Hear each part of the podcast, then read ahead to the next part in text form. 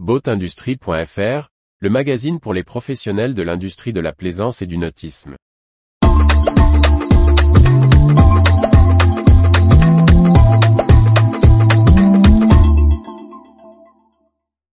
Franck Darnay, on parle de revenir à des bateaux simples, mais la réalité est autre.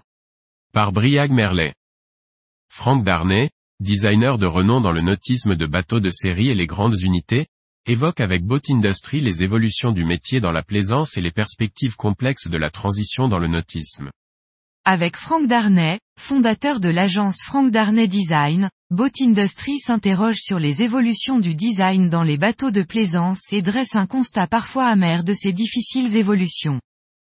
Pouvez-vous en quelques mots présenter Franck Darnay Design et son activité aujourd'hui?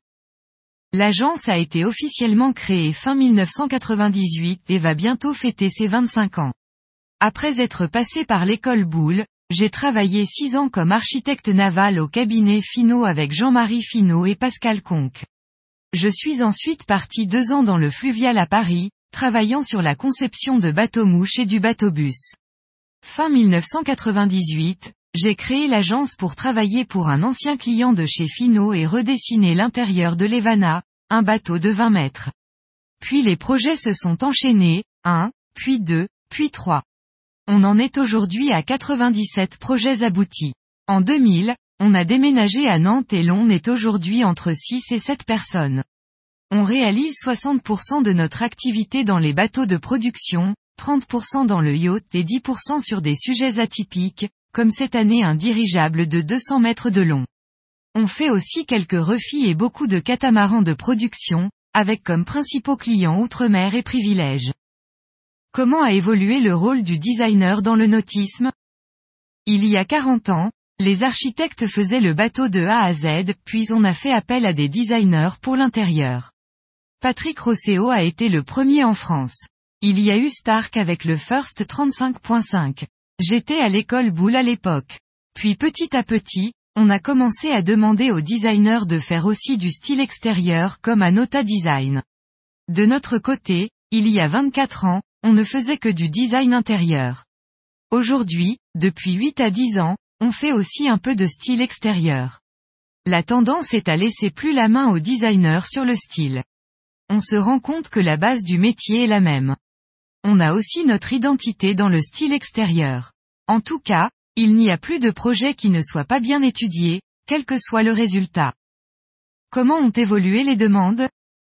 Dans notre créneau de la série haut de gamme, on demande des choses toujours de plus en plus finies et étudiées en termes de style. On s'inspire de tout ce qui se passe à l'extérieur, de l'architecture, de l'automobile. Il y a beaucoup plus de sectorisation dans les bateaux. Il y a beaucoup d'offres et chaque chantier doit se spécialiser et avoir une identité spécifique. Mais un outre-mer, destiné au grand voyage, doit aussi être chic et joli. On ne peut plus vendre comme chantier un bateau juste moyen ou correct. On travaille beaucoup, pour les bateaux de production, ce que l'on appelle le design to cost pour respecter des budgets contraints. Il y a également le design to weight, que l'on suit pour les critères de poids et enfin le design pur sur l'aspect d'impression et de rendu. Quels sont les sujets du futur pour les designers de bateaux? Dans les sujets qui arrivent, il y a évidemment l'aspect green et durable. C'est très compliqué, car on est dans la recherche et cela prend du temps. Les gros faiseurs ont plus de moyens. On a travaillé six mois récemment pour faire des essais et remplacer des vernis polyuréthane par des phases aqueuses. Il faut que le public et les chantiers demandent à leurs équipementiers et fournisseurs d'appliquer et de faire des recherches sur ce sujet. Il n'y a pas que les résines de coque. Pour nous il y a la composition des vernis, des matériaux comme les contreplaqués et les sandwichs pour être moins polluants et plus verts dans le temps. Quel serait l'aménagement d'un bateau dans le futur? Le constat est un peu amer. On parle beaucoup d'un souhait fondamental de revenir à des bateaux simples. Mais ce n'est malheureusement pas encore le cas. On continue à vouloir de la clim, avec certes plus d'autonomie et des panneaux solaires. Retrouvez toute l'actualité pour les professionnels de l'industrie de la plaisance sur le site boatindustrie.fr et n'oubliez pas de laisser 5 étoiles sur votre plateforme de podcast.